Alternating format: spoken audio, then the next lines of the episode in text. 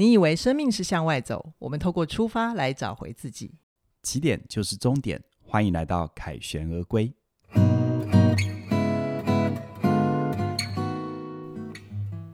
大家好，我是凯宇，我是怡璇。今天我想跟凯宇聊一下关于识食物这个主题。不是动物吗？还是 还是饮料？植物？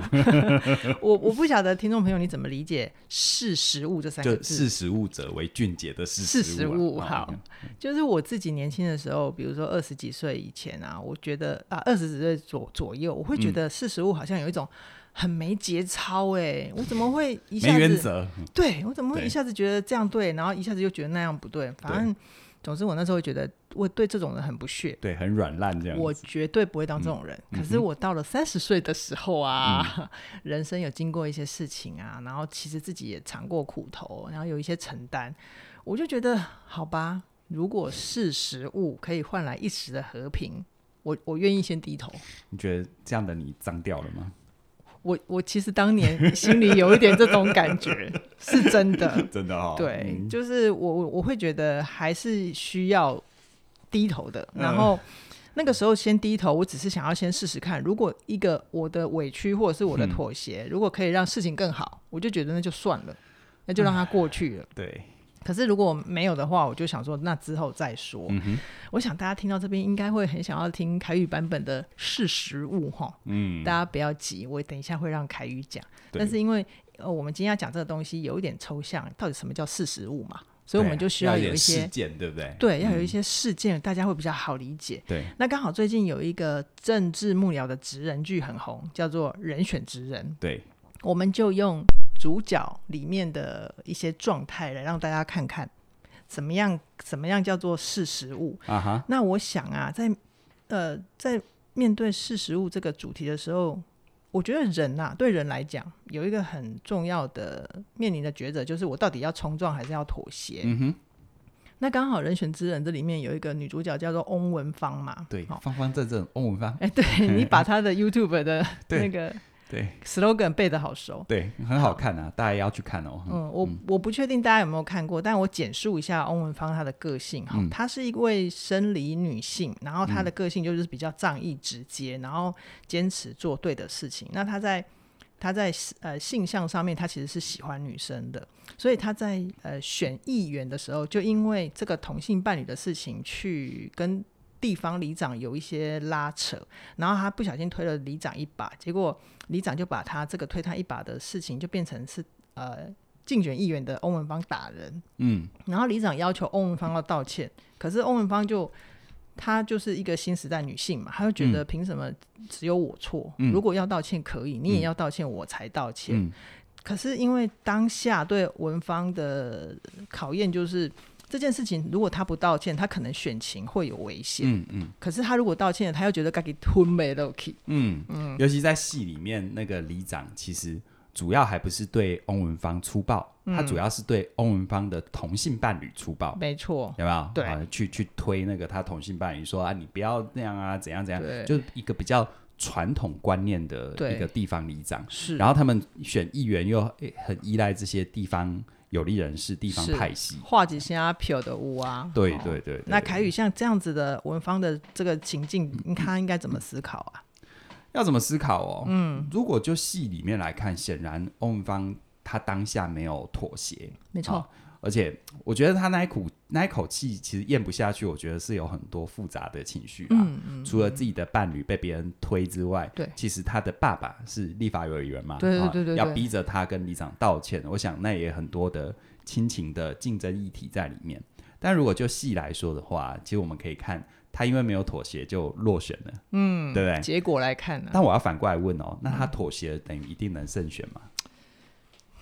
不一定哎、欸，我们说《凯旋而归》是写给二十五岁的情书嘛，对不对？是。那我我觉得，如果从现在我的角度来看，我如果放在我在很年轻遇到这种事，我很有高的几率会选择跟翁方一样，因为伸头一刀，缩头也是一刀，嗯、那我怎么样都不选择缩头，嗯，对不对？嗯、老大强破底，老二硬穿头，我怕你，跟你搞个鱼死网破，嗯，嗯，可是。我必须说，随着岁月的累积，如果现在的我看到这样的年轻朋友，我也不会说服他一定要选择妥协。OK，因为我知道说服没有用。对，我当年是这么血气方刚，怎么一个人他没有经过一些历程，他能够变得更不一样？这是不可能的。嗯，没错。可是我会去希望让大家，如果今天当年的我放在我的面前，或欧文芳放在我面前，嗯，我可能会试着陪着他去看。嗯，你不管选择妥协。啊，在这个案例里，就是选择道歉或不道歉嘛。对，你不管选择道歉还是不道歉，都有你的成本。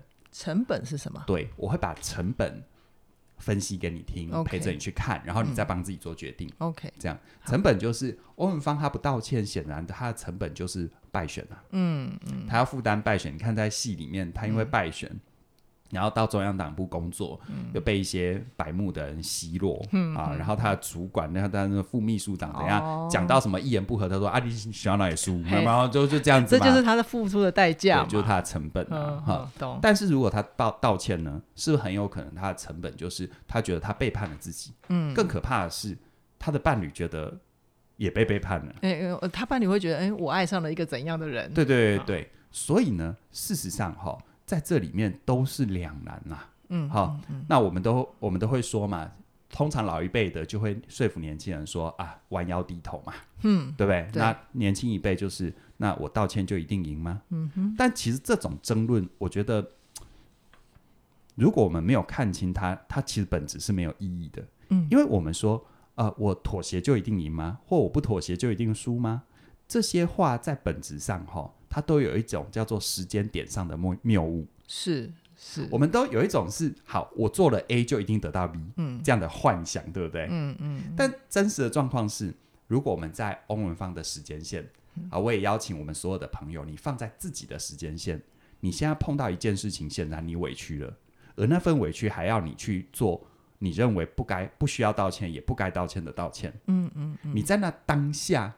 好，你只能在心中尽可能去揣摩，我道歉会怎样，嗯、我不道歉会怎样。对。但是道歉或不道歉，真的会不会那样？没有人知道。那是另外一回事。对，对。所以，我们有时候从戏剧的角度，或者我们从别人的案例，嗯，或者我们回观自己的过去，我们常常我们的讨论是在一种时间点上的错置。哦。好，好。但是我们要，如果这件事情要有帮助，要能够帮助我们更超越，到底要选择妥协还是冲撞？嗯嗯。那么有一个东西。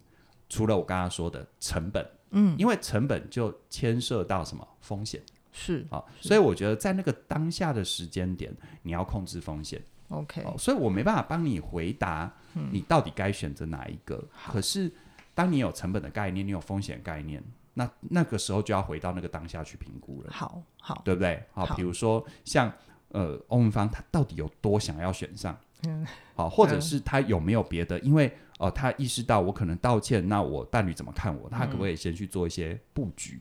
我觉得怎么控制风险这一段啊，就刚好是我们接下来要聊到的欧文芳的第二个冲撞。还有啦，就是他如果死不道歉，他有没有别的牌？哦，戏是没拍出来啦，有没有？他死不道歉，他就有一点就是啊，这件事我就不管了。这个就是在教策略思考的邱老师会讲的事情。对，对，如果我选，我就是死不道歉，我有没有别的牌？嗯嗯，我这边流失的票，我拿什么票来补？好，好，好，这个就更大范围。可是，可是，可是讲这个，我担心我们听众会不会就。就就不想听，因为嗯，对啊。可是我觉得这很重要哎，真的哈。对啊，你这些思考，我我自己听的是还蛮过瘾的啦。好，我现在讲第二个冲撞。谢谢你鼓励我。真的啦，真的。因为每次选这种题目，我都觉得好重要。可是我每次都很担心那个流量看得令人发指。好，那那各位各位听众，如果你真的也觉得听了跟我的感觉是一样，拜托你们留言分享出去。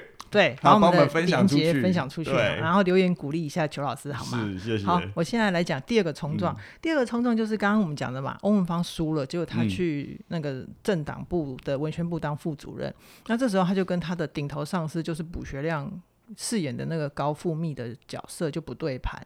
然后有好几次，他每次都快要跟高富密呃呛起来了，结果他的好同事，就是我们上一集讲的那个新好男人陈嘉静，就帮他化解掉嘛。嗯那我我我在前情提要提要一下，嘉靖的个性他是比较温和然后他比较重人和，比较圆融的。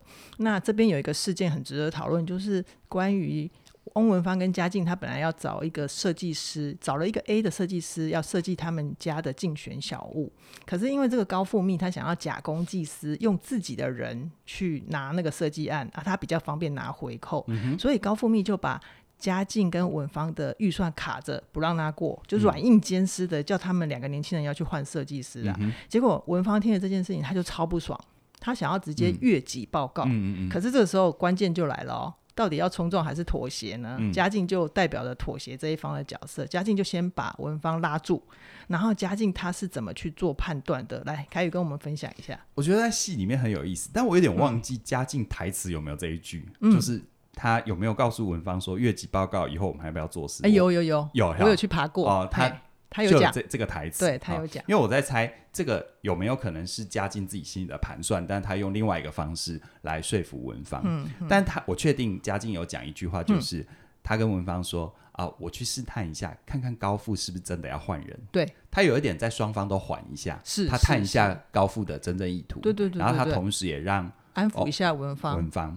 对，其实我觉得嘉靖这个手法啊，哦嗯、是蛮成熟的哦，的因为他并没有告诉欧文芳说你这样做是对的，你这样做是错的。嗯嗯。其实有时候哈、哦，那个那个冲撞啊，嗯，它往往就来自于我们刚刚讲，我们刚刚讲到上一集嘛，是对，上一集我们就说，哎，我的工作比较重要，嗯，有没有？对，这种就是叫对抗性。是是是。那到底要选择冲断还是妥协？我觉得不管你选哪一条路，你一定要在最大程度上，如果我们能够缓解那个对抗性，嗯，缓解对抗性不等于不解决问题哦，嗯嗯嗯，只是我们不要有不必要的情绪延伸出来嘛。哦、好，嗯、所以其实你看嘉靖这个处理方法，他提醒文芳，嗯、如果我们越级报告，我们是不是为我们的未来埋雷？对，对不对？对，因为事情不是我跟你说好，或我们两个做好就会成的嘛。对，他们在。竞选总部，嗯，他们在面对很焦灼上上下下的很多人呐、啊，很焦灼的选战，他们有内部的权力结构，他们有外在的媒体，嗯、有群众的声音要处理，嗯，嗯嗯。好，所以。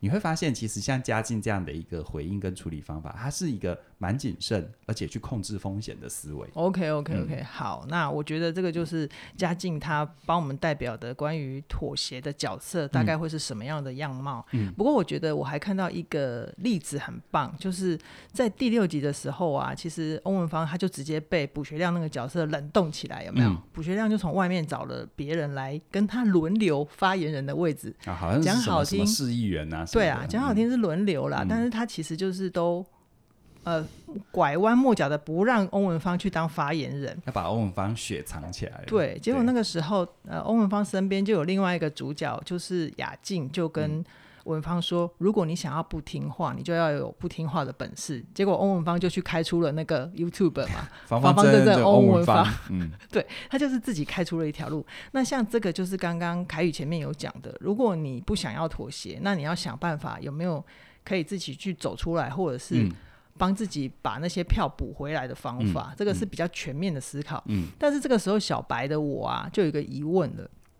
如果我今天遇到的事情其实没有像欧文芳这么大，或者是我没有像欧文芳有这些资源啊、契机啊，那关于识时务这一题，我到底应该要怎么思考啊？我们看戏当然会觉得，啊，那是欧文芳。对啊，可是正因为那是欧文芳，但你也是你啊，就是你在你的状况，你有没有先去盘点你有什么？你有什么资源？哦、其实你看戏里面，雅静跟欧文芳说，如果你不想听话，要不听话的本事。是、嗯，然后雅静就。陪着欧文芳一起做 YouTube，对，但别忘了，这前提也是得欧文芳愿意冒险呐、啊。是是是是，所以所以对不对？雅静跟他讲要做 YouTube，、嗯、文芳就一定会去做 YouTube 吗？嗯，不一定。对啊，有时候你有没有发现，我们就常常停在委屈的状态。对，别人跟你讲可能性，然后你又这这又是借口，那又是不行。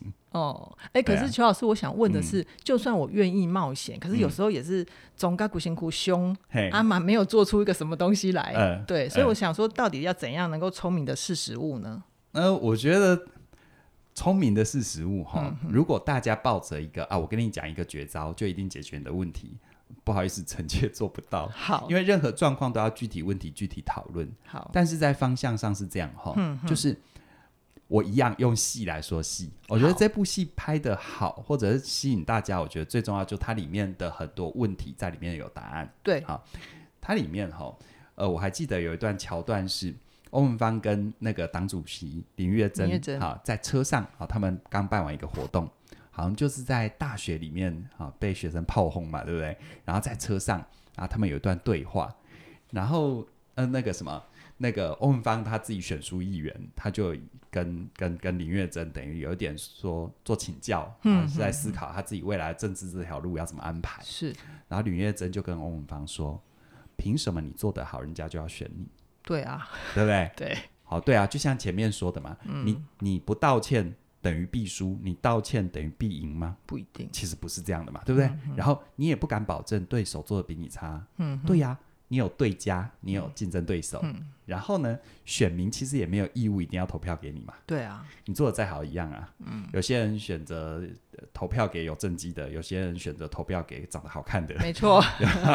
对啊，所以所以这时候欧文芳他当然就是会有一种，我觉得那种心情就是，那到底该怎样我才，到底我该怎么选择呢？对，那。欧文芳他就说：“难道没有可以赢又不用屈服讨好的办法吗？”嗯，当然这个是，当然这个是戏剧后面了哈。是，因为他前面后来那个欧文芳呃跟林林月珍的一个对话，嗯，林月珍就点出了一个很重要的关键，他直接堵他，对，就说听起来就是不够想赢啊。哦，啊，因为欧文芳那时候就说自己受到的委屈，嗯嗯啊等等的，嗯，那就问林月珍怎么办？但其实林月珍也没有给他答案，就如同我现在。如果是我，我也没办法告诉你，你就是该道歉，或者你就是不该道歉。对啊，林月珍只问你有没有想赢。嗯，如果你有想赢，那不管你选择道歉还是不道歉，都要去解决能不能赢的问题。是是是，所以我觉得有一个很重要的关键啦，嗯、哦，就是当你被逼的要所谓的事实物，要所谓的大大局为重的时候，嗯，那这时候你到底是活在理想主义、完美主义，还是你真的想赢？哦哦，我觉得这是你要问自己。同样的，嗯、我也不会说真心想赢就比较好。嗯哼，好，活在理想就比较不好。嗯、我觉得这都很粗暴。OK，但是你要问自己，如果那真的是你很想很想很想要，其实回到这个戏，我完全知道欧文芳为什么选择不道歉啊。嗯，怎么说？因为某种程度在戏里面，他被推出来，他被推出来选议员是替代他哥哥啊。他又不是一开始自己想选哦，你讲出了一个家庭的因素。对啊，所以他根本没有理由一定要委屈自己去道歉，是是他没有理由一定要道歉呐、啊嗯，他没有理由一定要委屈自己啊。懂懂。他从头到尾就是我代替我哥哥出征的嘛。真的，他那时候可能还没有想清楚自己的生涯之路哈。是，是没有错。好、嗯，所以你到底是要活在理想完美主义里面，还是你真心想赢？嗯嗯。呼应前面说的。每一个选项都有成本，都有代价，都有代价。嘿，就是我觉得，如果我现在回时光穿越回我自己二十几岁，我在看待这个年轻人，嗯、我唯一能够给他的引导，不是告诉他选哪一个比较好，而是告诉他、嗯、你要去评估你每一个选择的成本是什么。懂懂懂。好，那这个是翁文芳的部分嘛，对，对不对？那那我们刚刚还有另外一个，就是冲撞跟妥协，还有妥协的那个家境的部分，就是在换设计师这件事情，凯宇你怎么看？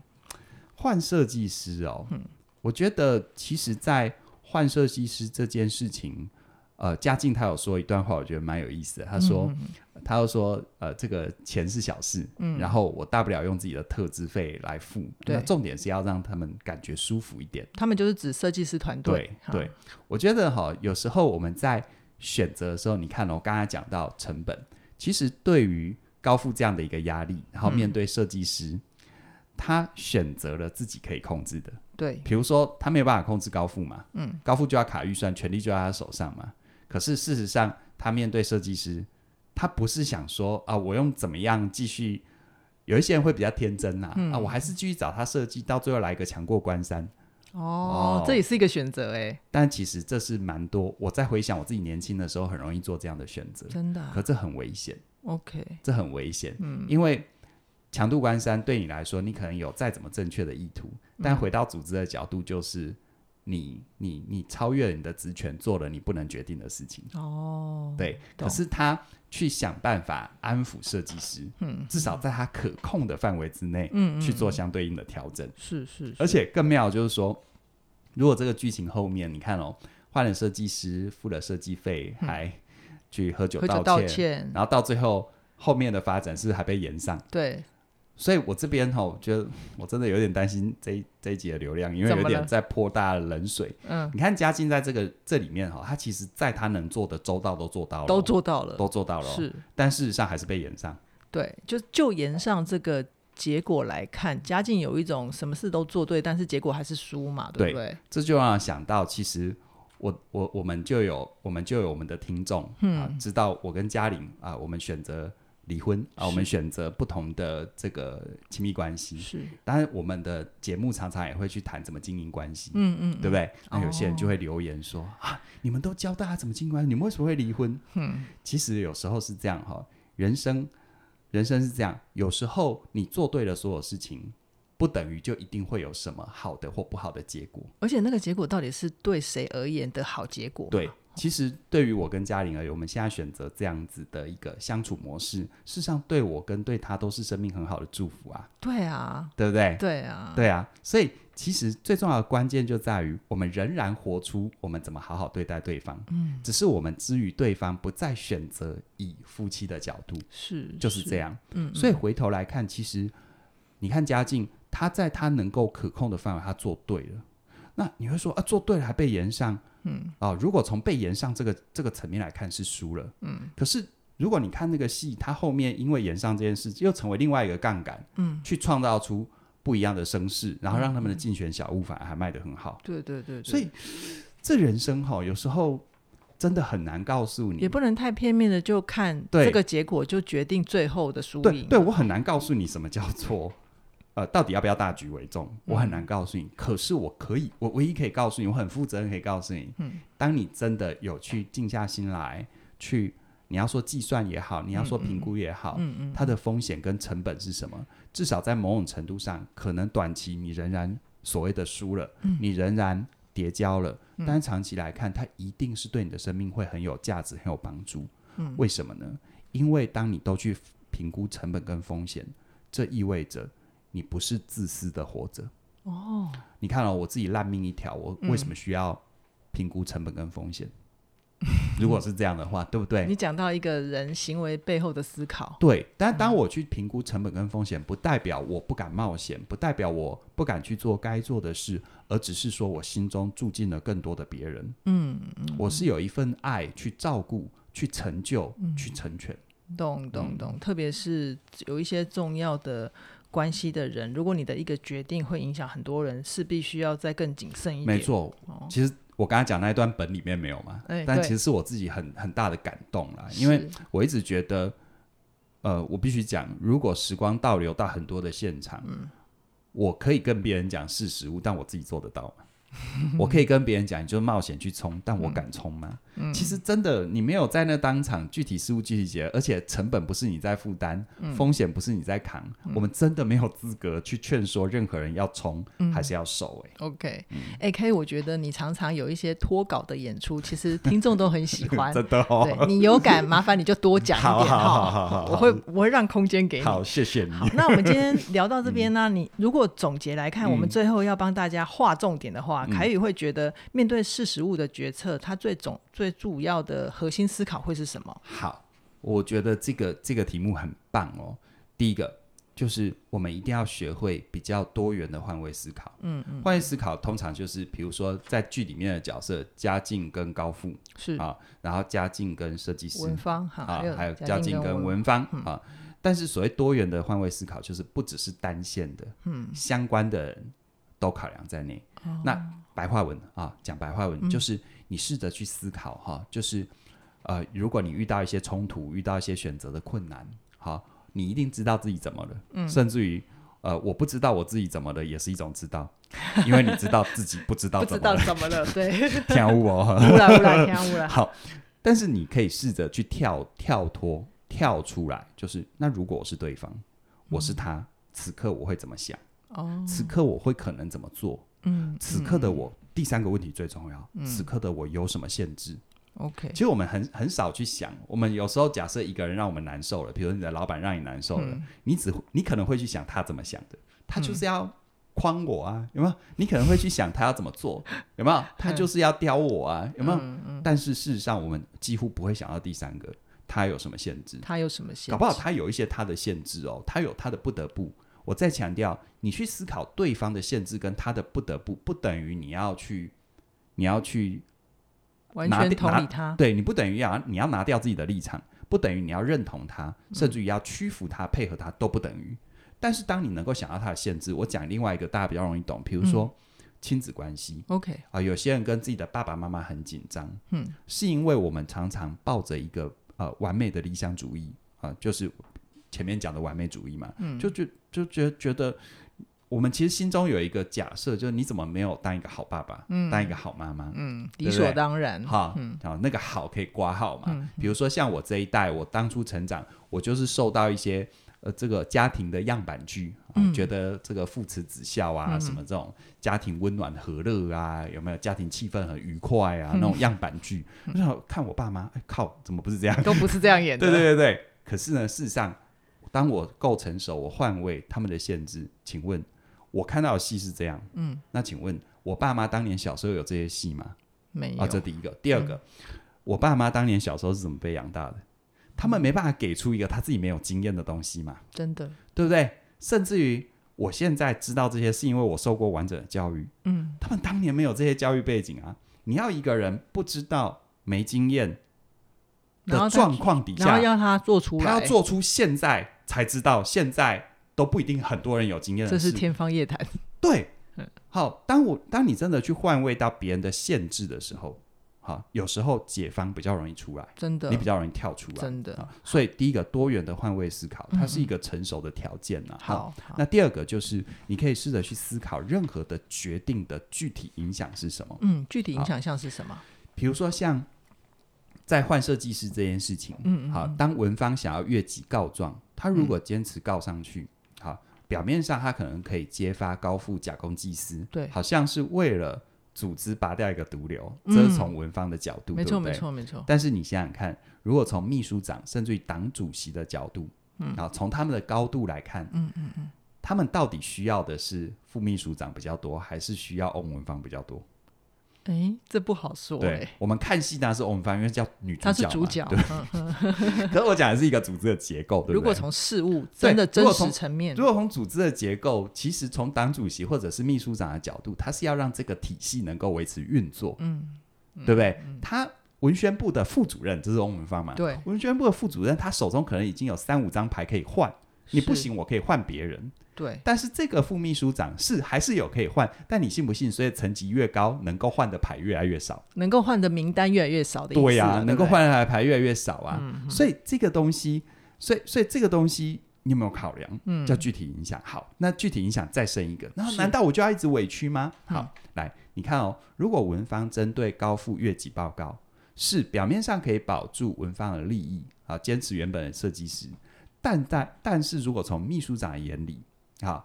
他就算是一个在明理的人，而且正因为他明理，难道他不知道高富可能有这些问题吗？应该略知一二。那为什么还留着高富？一定有他的用处啊！是啊，好，我们常常说，有时候要成事，你要三帮人嘛。嗯，好，帮手这很容易理解嘛。是帮凶，帮手帮凶。对，有些。脏事你不能自己做，要有人出去当打手，然后再帮腔。帮腔，这种人没什么用处，但是也画香。OK，引导风向吗。对啊，所以所以其实你看哦，成任何事情要三帮人啊，嗯，帮手、帮凶、帮腔。那高富搞不好就其其中一帮人啊，他有他的作用啊。是啊，是啊，所以从秘书长的高度跟角度，他的他的他的在乎是要维持组织的运作。嗯，所以如果谁都可以越级报告，那就意味着。秘书长下面的都可以越过秘书长，然后直接去跟党主席去捅他，那这个这个不就乱了套吗？哦，好，就组织的角度来看，对，所以其实有时候当你去思考具体影响，在这个结构底下，其实还是有可能有很多其他的选项。嗯，好，或者是我觉得这个戏很棒啊，就是我没有看到一个欧文芳就是像一个愤青一样，这又不行，那又不喜欢。嗯，我们可以看他居然虽然受委屈，虽然有情绪，可是他也走出了一条自己。有影响力的路是。让高层不得不重视他，对，比如说他自己做 YouTube，比、嗯、如说他他他他选择在某些事情坚持，某些事情后来他也软化了态度，没错没错，或者是你看哦，事实上欧文芳，你说他在同志这个议题，单纯的只是付出了成本而没有回收吗？其实没有诶、欸。对，但他坚持是他的成本叫做落选，嗯，可是事实上。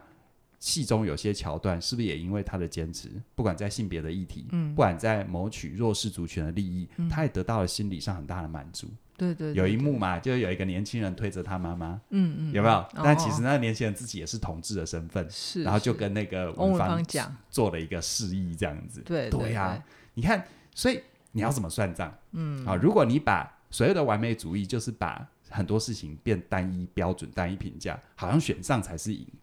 所以我说哈，回到你人生的角度，我很难很难告诉你该该该妥协还是该坚持，嗯嗯啊，因为你要的哪一个？如果翁文芳他要的是生命的满足感，嗯。啊，然后或者是翁文芳要的是胜选，这都对哦，因为胜选可以做很多事，有权利，是，但满足感他可能也可以成就另外的东西，没错，就是他的生活的满意度会更好。所以为什么要多元的换位思考？嗯嗯，因为。事实上，当你多元换位思考，你就可以去理解每个人的选择都不同。OK，你对自己、对他人会比较宽容。OK，好哦，我觉得我今天听到的东西，好棒的东西，就是当凯宇在说多元的换位思考的时候，我会觉得我脑袋里面会。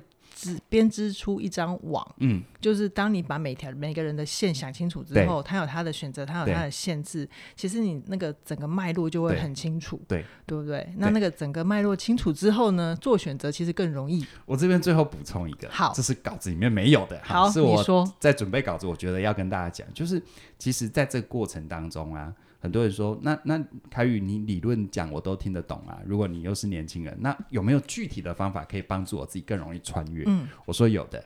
好，嗯，因为我发现我们常常在面对选择的困难，要妥协还是要抗争，我们常常用的语言是什么？我必须怎样？我必须道歉？我应该要怎样？我必须坚持？嗯，我应该怎样？嗯，你会发现那种必须跟应该听起来很坚决，对不对？对。但是有一点像是暗夜，呃，暗夜，暗暗暗。